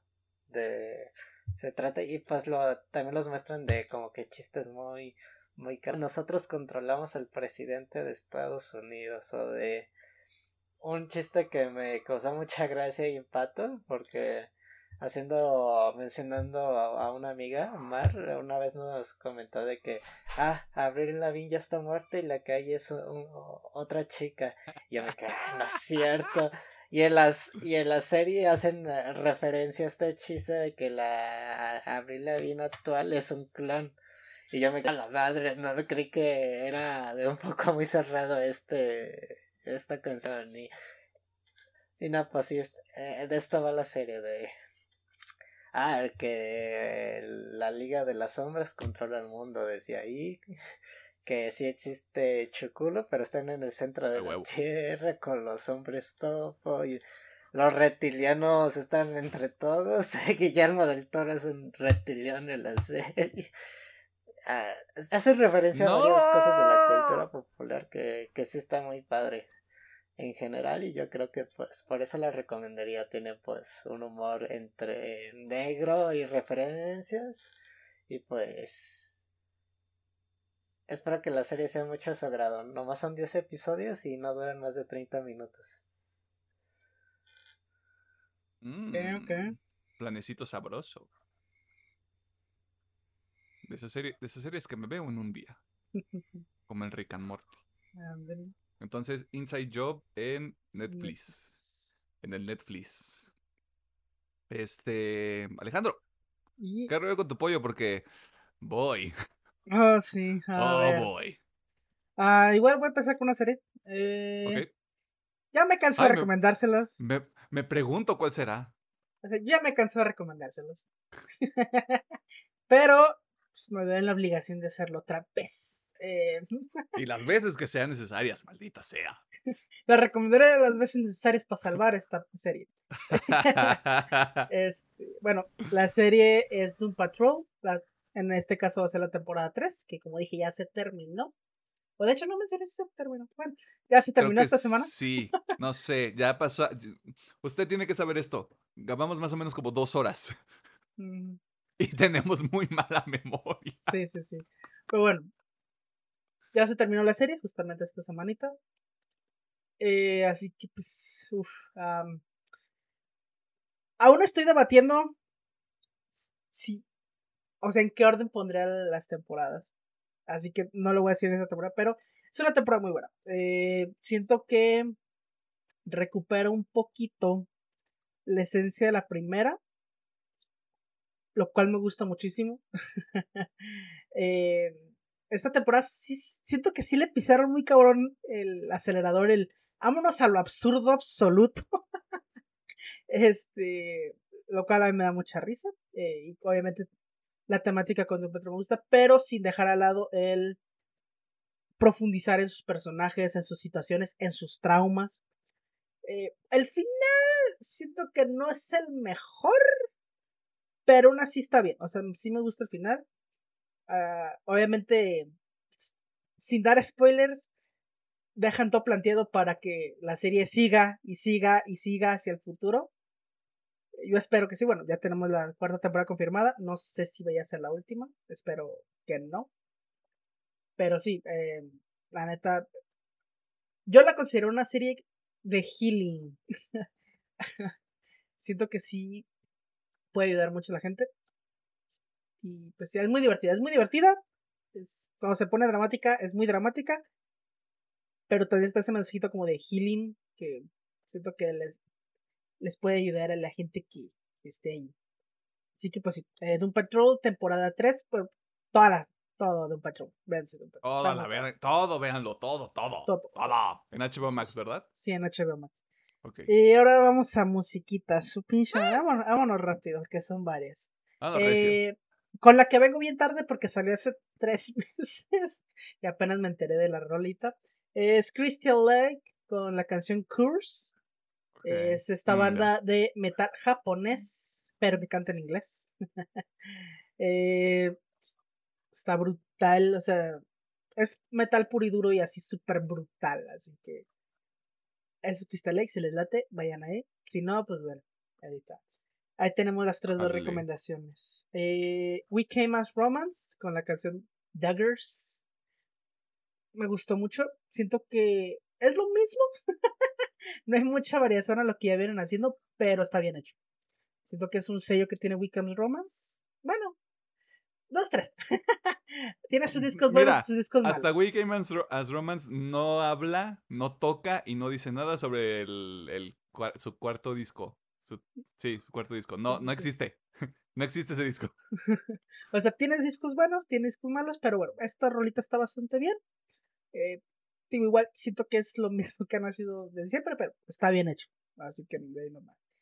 Y me voy a ir a una que me sorprendió mucho, pero me gustó también al mismo tiempo. o sea, me gustó. Creo que de las tres que estoy recordando es la que más me gustó, que es Echo Chambers de Northlane. Oh my god.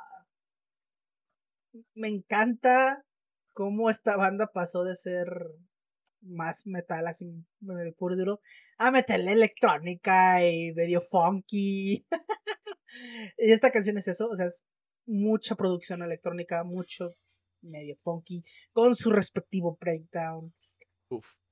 la evolución de esta banda está, está, está interesante Ah, la neta kiss. Chef Kiss exactamente está súper chingona y yo me sorprendió mucho porque siento que el disco anterior dejó la vara muy alta ya que Alien es un pinche disco totote pero esta canción se ve que todavía, todavía tienen con qué. Traen con Pues, queso. Y plus de esta canción, vean el video, la neta es súper divertido. Es súper divertido este video. Así que vean video. Y bueno, también la quiero recordar, pero la va a decir Emiliano. Ok, Pero esa va a ir doblemente recomendada, que también ok. blow my mind. Pues sí, eso sería lo mío, que sería Doom Patrol, temporada 3 en HBO Max. La canción de We Came as Romance, Daggers. Crystal Lake con Curse. Y Northlane Echo Chambers. Y ya. No la voy a tararear porque de seguro nos van a quitar el copyright. Y me voy a pasar directo a la rol. Un, un poco de trasfondo a cómo funcionamos nosotros. Alejandro y yo íbamos a recomendar esta canción. Después le dije, no, o sea, yo te, o sea, el punto es, nos terminamos robando recomendaciones el uno al otro. Pero esta recomendación en específico creo que nos llama la atención por, lo, por la misma idea y es Bad Omens. Eh, la canción se llama The Death of Peace of Mind. Este traducido es La muerte de la tranquilidad, porque claro que sí, todo metal. Pues no. Esta rola es este. Empieza como si fuera a ser trap y termina transformándose en otra cosa completamente diferente que no les voy a revelar cuál es, simplemente les voy a decir que lo escuchen. Eh, pero lo que nos llama la atención, me atrevo a decir, si quieres añadir algo, pues adelante. Eh, el primer disco de esta banda es muy bueno.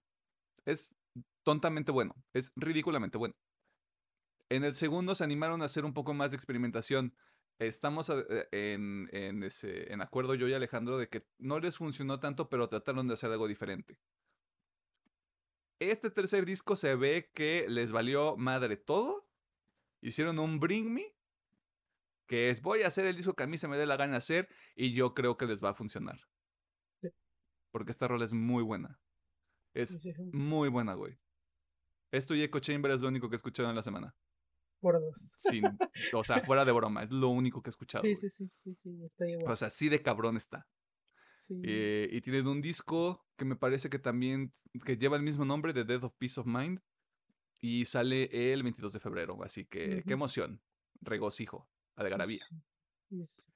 Eh, y hablando de Bring Me the Horizon, eh, justo cuando, estaba, cuando estábamos checando el guion, eh, me acordé de este concierto que tienen en un, este, un recinto, un lugar muy importante de Inglaterra que es el Royal Albert Hall. Eh, en 2017 me parece que este, Bring Me hizo un concierto eh, dedicado completamente como a una, este, a una organización, o sea, en beneficio de una organización que eh, este, busca, no sé si generar conciencia o combatir el cáncer. Señora, el combatir el cáncer. Pero aquí lo importante es la música, ¿eh? no es cierto. El disco es literal este, live at the Royal Albert, Albert Hall. Aquí lo divertido es que son varias rolas. En ese momento creo que es más el disco de That's the Spirit. Que mm, eh, con el paso del tiempo... Eh, pero están acompañados de una orquesta, la orquesta Parallax. Y no les voy a decir más. Este, ustedes pongan ese disco y déjense llevar. Yo solamente voy a decir que el mejor metal es el que está acompañado de orquesta. Punto. Pregúntale a Metallica, bro. Pregúntale a Metallica, que por cierto, si eh, esto es un comercial, que tal vez mucha gente no, escuche, no le interese.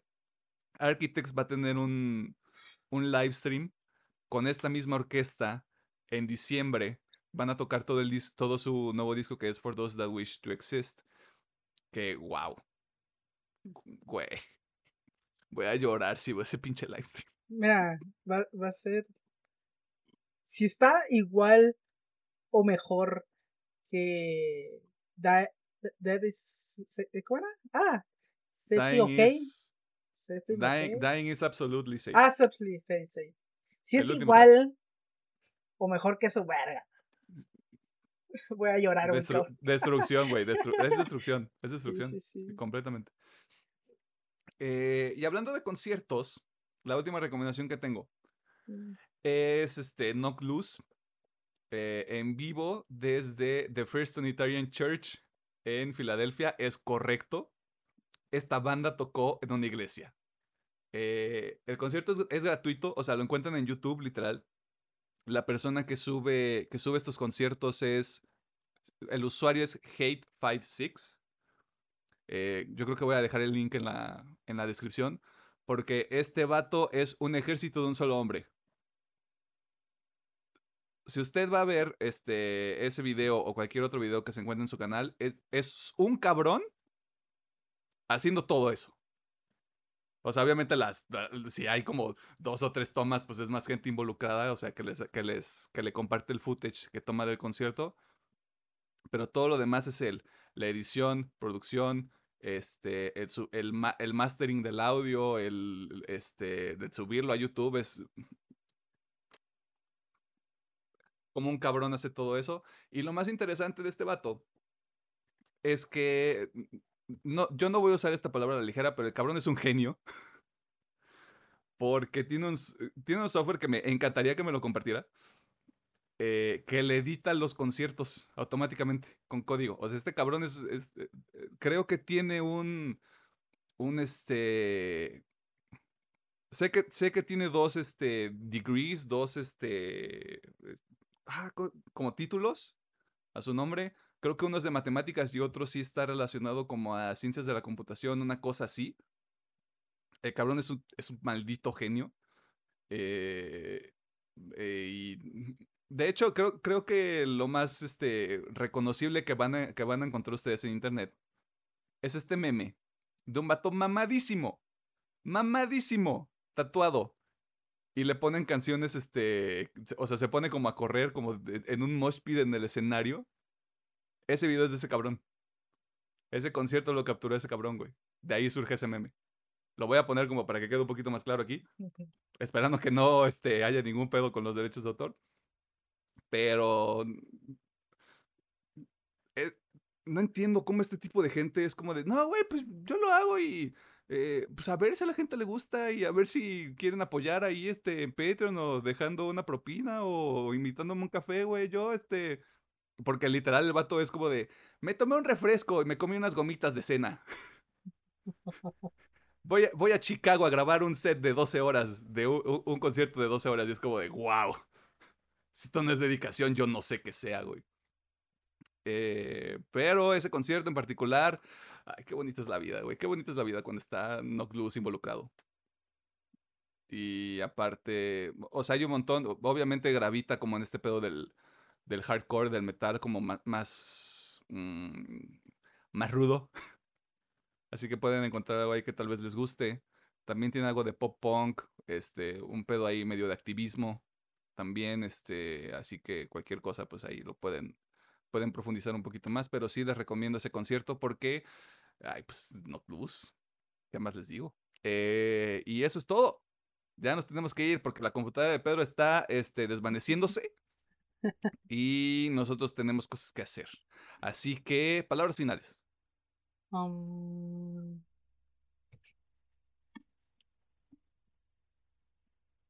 Este, no se me ocurre nada. Mm, Pedro, palabras finales. Ahí está. Vámonos. Muchas gracias por escucharnos.